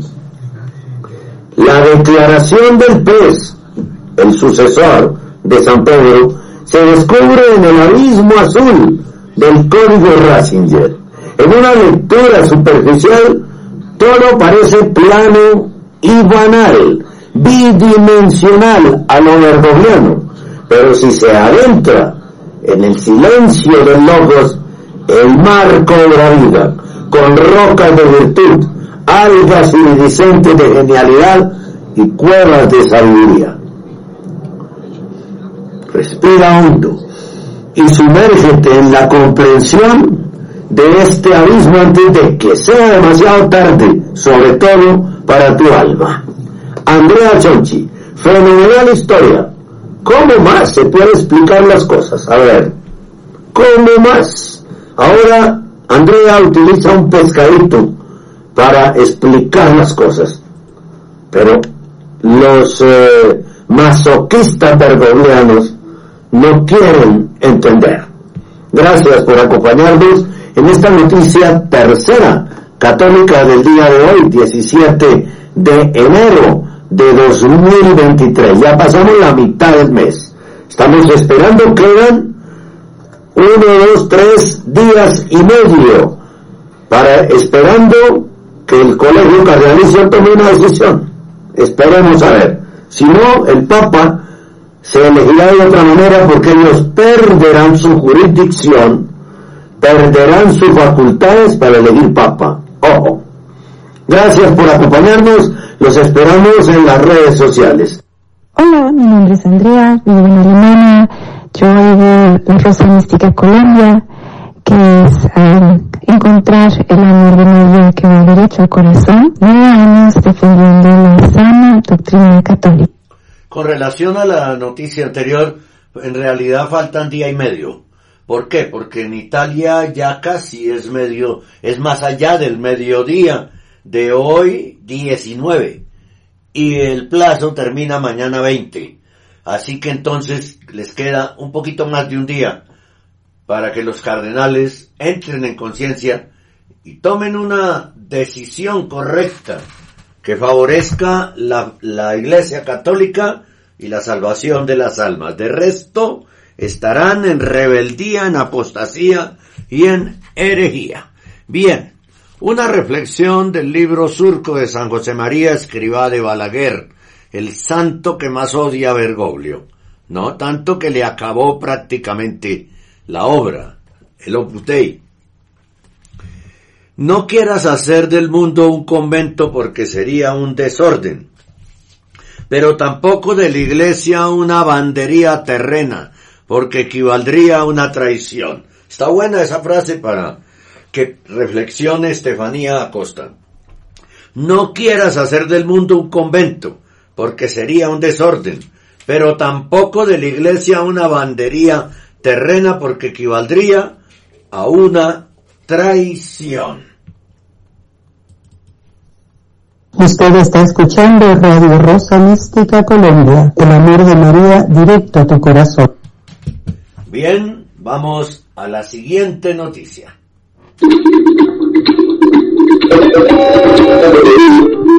Este es el informativo católico.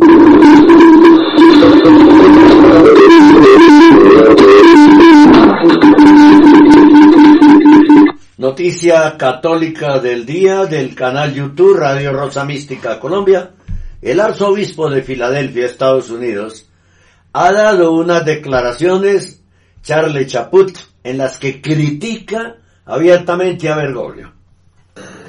Hola, de nuevo un saludo cordial, bienvenidos hoy 18 de enero de 2023 a la segunda noticia católica del día.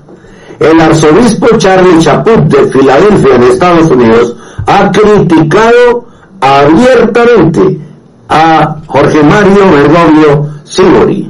Según Breitbart, las muertes consecutivas del Papa Benedicto XVI y del arzobispo George Spell constituyen una pérdida muy grande para la Iglesia Católica, declaró el viernes el arzobispo Charles Chaput de Filadelfia. Arzobispo. El exarzobispo declaró a The Pillar, un medio de comunicación católico con sede en Estados Unidos, que la Iglesia continuará dando testimonio, porque no depende de nadie más que de Jesucristo, pero que su ausencia es una pérdida muy dolorosa, porque ambos hombres encarnaban la inteligencia cristiana articulada y fiel de un modo extraordinario. Además, continuó el arzobispo, nadie en el actual liderazgo de la iglesia tiene la capacidad de reemplazarlos, porque el banco de talentos en este momento parece bastante reducido. En esa entrevista, el arzobispo Chaput también expresó sus críticas al actual pontífice, que no lo es, ¿no? No es pontífice, no es papa, diciendo que está claro que Bergoglio gobierna como un superior general de los jesuitas, de arriba hacia abajo, con poca cooperación colaborativa. Comillas, también parece poner mucho más énfasis en su discernimiento personal que en el discernimiento de papas anteriores y en el discernimiento general de la Iglesia a lo largo de los siglos, añadió el arzobispo. Por ejemplo, algunos de los cambios de los últimos años en la Academia Pontificia para la Vida y en el Instituto Juan Pablo II han sido imprudentes y destructivos, dijo en referencia a la reciente revisión de estas dos organizaciones. Comillas, de hecho, se ha puesto patas arriba todo el propósito del instituto que estableció San Juan Pablo II, un claro insulto a su magisterio y a su legado, dijo Chaput. El arzobispo también expresó su preocupación por la actual vía sinodal consultiva que se está adoptando en Roma y en otros lugares, aparentemente como un medio para que los laicos de la Iglesia participen activamente en la dirección que está tomando la Iglesia. Pero la participación es absolutamente mínima, mínima en todas las parroquias del mundo. El proceso sinodal es imprudente y propenso a la manipulación, y la manipulación siempre implica deshonestidad, declaró el arzobispo. Y yo lo he dicho aquí varias veces, lo voy a repetir. ¿Quiénes participan en el sínodo? En las parroquias, que es donde comienza. La señora que reparte el tinto, la señora que hace el aseo de la parroquia, las ministras de comunión, que aún no han entendido que están al servicio de, un antipapa, los, eh, los que cantan, las señoras que, que leen en las misas, nadie más. En cada parroquia no pasa de 30 personas que participen en el sino. Y esa, esa, eh, esa, ese poquita representa, eso no es representativo, ese, poca, escaso número de personas no es representativo de lo que pensamos todos los católicos. Y eso lo juntan por grupos de parroquias y vuelven y sacan conclusiones. Y después se reúnen con el vicario de la zona pastoral y vuelven y sacan conclusiones. Y después se lo mandan al obispo. Y el obispo saca conclusiones. Y tomando de otros lugares. Y así hasta que hay un documento que le entregan a la conferencia episcopal. Y la conferencia episcopal vuelve y saca conclusiones. ¿Cuáles conclusiones? Las que quiere leer y ver y ordenó aprobar Jorge Mario Bergoglio Sibori. Ese es el método para esto que se está haciendo, ¿no? Ese es el método. Entonces no tiene ninguna validez. Desde el nacimiento, la consulta sinodal es inválida, porque no hay suficiente representación de los católicos allí, ni calificada ni en cantidad. Además, los párrocos insinúan, el señor obispo quiere que le respondamos de esta y de esta manera, en lo posible, porque eso es lo que quiere el Santo Padre. Es que yo ya lo viví, lo viví, alcancé a estar en una primera reunión. Y así fue que se desarrolló esa reunión. Entonces, por eso el proceso sinodal, yo estoy de acuerdo totalmente con el arzobispo Charlie Chaput de Filadelfia, es imprudente y propenso a la manipulación. Y la manipulación siempre implica deshonestidad, dice el arzobispo. Comillas. La afirmación que el Concilio Vaticano II implicó de algún modo la necesidad de la sinodalidad como una característica permanente de la vida de la Iglesia es sencillamente falsa. El Vaticano, el Concilio Vaticano II nunca pidió sinodalidad. El concilio jamás estuvo cerca de sugerir eso, dice el arzobispo Chaput. Habiendo participado personalmente en el sínodo de 2018, Chaput dijo que la forma en que la sinodalidad se introdujo de contrabando en la agenda fue manipuladora y ofensiva. No tenía nada en absoluto que ver con el tema del sínodo sobre los jóvenes y la fe. Comillas, no hay tradición de que los obispos deleguen su responsabilidad personal sobre la Iglesia Universal en un número más reducido obispos, por lo que cualquier iniciativa de este tipo tendría que ser examinada y discutida muy cuidadosamente antes de cualquier intento de aplicación, dijo. Ese no es el espíritu actual ni la realidad de lo que está ocurriendo con los famosos caminos sinodales, que son caminos de manipulación y de inducir a la gente a apoyar unas ideas que vienen desde la usurpada silla de Pedro. Muchas gracias a todos por acompañarnos en esta segunda noticia católica del día. Muy, pero muy importante. Compartan estos videos. A ver si más gente abre los ojos porque se están perdiendo muchas almas y el objetivo es salvar almas. El, el de nosotros y ese mismo objetivo debe ser el de ustedes. Y lo mejor es compartir.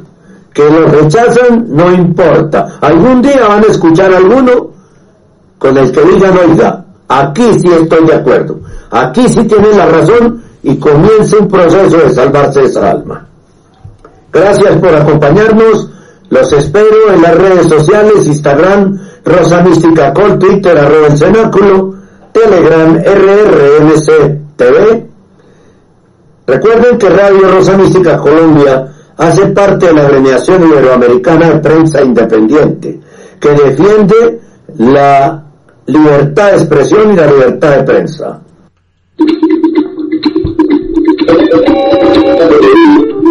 Este es el informativo católico.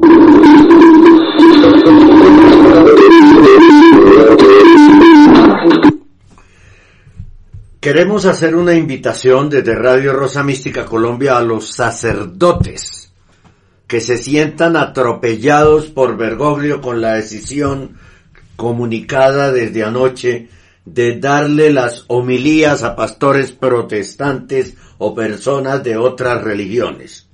Si usted piensa que eso no está bien, eh, señor sacerdote, y quiere hablar públicamente, comuníquese con Radio Rosa Mística Colombia al más 57 314 416 4809. Es hora de que usted levante la voz, no para gritar, sino para denunciar las barbaridades. Los esperamos sus llamadas acá. Este micrófono es de ustedes. Si no llama nadie, quiere decir que todo el 100% de los sacerdotes están a favor de Bergoglio y de los errores y de la imposición del homosexualismo y el lesbianismo y todo lo LGBTI en la iglesia, sin pasar ni siquiera por un sínodo. No lo disimulan, ¿no? No quisieron esperarse hasta octubre, sino que ya lo están imponiendo. Claro, se murió el, ca el catejón, se murió quien protegía a la iglesia aquí en la tierra, ¿no? Porque la iglesia está protegida por el Señor, porque es su cuerpo místico, y por la Santísima Virgen María. Tienen el micrófono de Radio Rosa Mística Colombia para lo que quieran decir, queridos sacerdotes.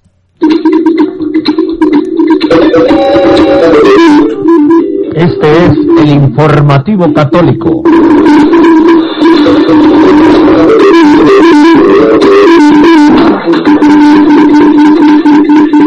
Muy bien, y tenemos el mensaje de la Santísima Virgen María hoy desde Argentina, ¿no? Buscamos a Gracielita que nos lo envía todos los días y el mensaje es del 19 de enero de 2005 a las 5.40 de la mañana. Dice la Virgen, Nuestra Señora del Rosario de San Nicolás a Gladys de Mota, Gladys, que no olviden mis hijos la obediencia al Señor, la entrega al Señor y el amor que a Él se le debe. Yo les digo a ellos, animaos, ya que no hay Dios fuera de Dios, no hay paz lejos de Dios, no existe vida sin Dios. El cristiano pertenece al Señor. Entonces no esperéis más. No hagáis esperar más al Señor. Y mucho será lo que le agradaréis. No hay nada que sea irreparable cuando se ama al Señor y se quiere volver a Él. Gloria al Todopoderoso. Hay que obedecer a Dios, no a los hombres. Hay que entregarse a Dios, no a los hombres. Y el amor se le debe dar más que todo es a Dios. Ánimo. No hay otro Dios fuera de el Padre, el Hijo y el Espíritu Santo. Tres personas distintas y un solo Dios verdadero. No hay paz si no está Dios en nuestra vida. No hay vida sin Dios. Nosotros, los católicos, cristianos, los católicos cristianos, pertenecemos al Señor. No lo hagamos esperar más. Mucho será lo que le agradará a Él que no le acerquemos. Así que entonces, ánimo, ánimo. Hay que agradar solo a Dios. Al mundo no nos interesa y no debemos agradarlo para absolutamente nada.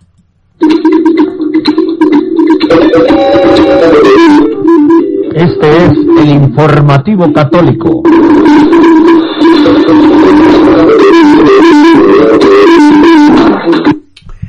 Permanezcamos, mantengámonos en gracia de Dios. Cada día lo repito y hoy sí que lo voy a repetir. Hoy más que nunca necesitamos estar en gracia de Dios. Y usted sabe cómo se está en gracia de Dios. No es solo con la confesión. Se está en gracia de Dios si lo tenemos a Él en nuestra vida y cumplimos con lo que Él nos pide. Y nos arrepentimos de nuestros errores. Conservar el estado de gracia quienes tengan fe y quienes no la tengan que empiecen a buscarla. Porque en los tiempos que vienen, solo habrá una forma de que las rodillas dejen de temblar y será caer sobre ellas y rezar. Venerable Fulton Chin. Este es el informativo católico.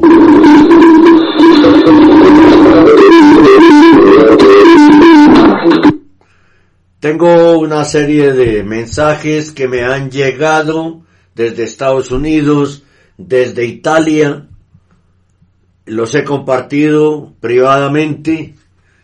Eh, son mensajes interpretando las acusaciones que le hace Estefanía Costa a don Alexandro Minutela y a Fray Alexi Buñolo de ser, de estar fundando cada uno una secta. ¿No? Lo bueno y lo positivo de todo eso, y es que ya lo veníamos advirtiendo, pero la gente no le cree a uno porque es que ella escribió un libro donde dice que el único papa es Benedicto. ¿Cómo se va a pensar que no esté de acuerdo con eso? Pues fíjense ustedes. Para ella siempre el Papa ha sido Bergoglio. ¿Por qué? Porque puede conocer algunas cosas del derecho canónico, si es que las conoce o la están mal orientando para, y utilizando para escribir ese libro. Pero si no hay fe, le pasa lo de tantos teólogos que dicen barbaridades porque, porque la fe no la tienen. Y para escribir un libro sobre ese tema, hay que tener fe. Para hablar sobre esos temas, hay que tener fe. Hay que tener fe. Defendamos a don Alexandro Minutela, que es el único sacerdote en el mundo que ha dado un ejemplo cierto, que nunca maltrata a nadie, que es culto para hablar, que es, tiene dignidad para hablar y sabiduría, que está apoyado por la Santísima Virgen y por el solideo sacerdotal, ¿no? Así que hay que defender a, a don Alessandro Minutela y hay que defender a Fray Alessi Muñolo. Ahora todos los que siempre estuvimos con Benedicto durante estos diez años, dice que somos de una secta. No somos de ninguna secta. La secta la fundó Jorge Mario Bergoglio Sibori y se llama bergogliismo o bergoglianismo, donde lo primero que le agrada a él es aceptar toda la gente LGBTI. Eso le causa placer o quién sabe qué. Con esa decisión última de invitar a, pastores protestantes pro LGBTI de Italia a predicar en las basílicas más importantes de Roma, profanándolas, porque con los temas también se profana, con la herejía se profana, aunque ya están profanados, celebrando en comunión con él. Con eso uno podría decir, pero es que a Bergoglio ya no le hace falta, sino pintarse los labios, no le falta nada más.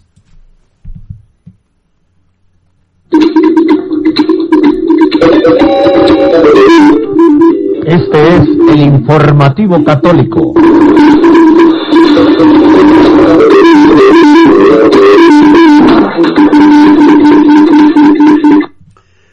Muchas gracias por acompañarnos en esta emisión del informativo católico que hemos eh, transmitido aquí desde www.radiorosamísticacolombia.com, una radio profética del pequeño resto fiel que hace parte de la agremiación iberoamericana de prensa independiente AIPI, que lucha por el respeto a la libertad de expresión y a la libertad de prensa. Los espero en las redes sociales, Instagram Rosa Mística Col, Twitter, arroba el cenáculo, es en la que más trabajamos. Eh, también en Telegram, estamos trabajando bastante en el grupo de Telegram, RRMCTV Colombia. ¿no? Y los esperamos en la página de Facebook, el canal iBooks.com de audios, que tiene cientos de audios nuestros con sana doctrina católica, por si usted quiere repasar, y los esperamos en el, canal YouTube, donde trabajamos bastante.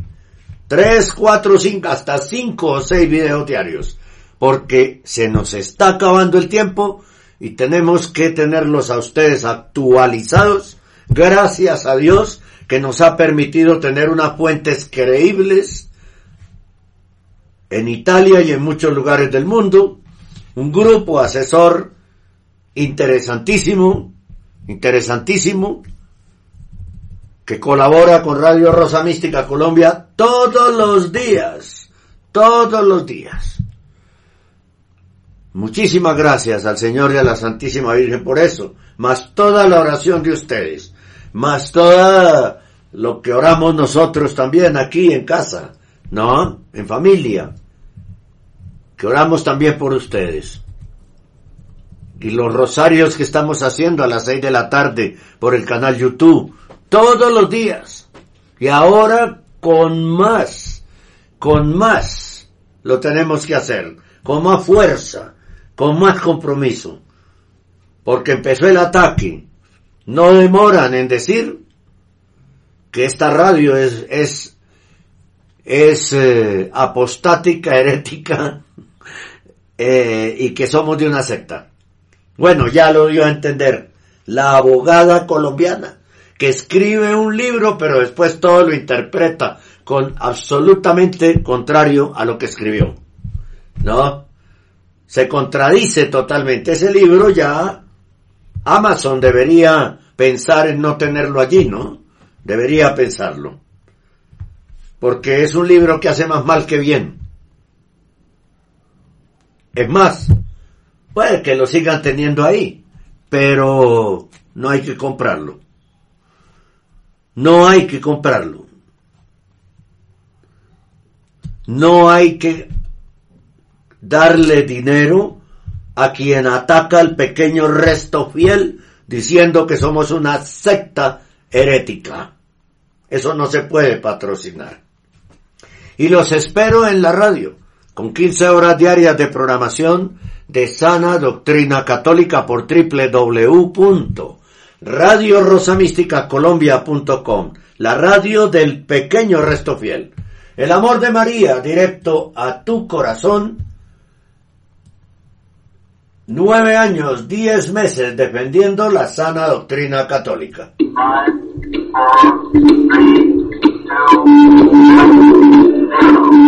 Hemos presentado el informativo católico, un resumen de las más importantes noticias que interesan a la Iglesia Católica en este momento.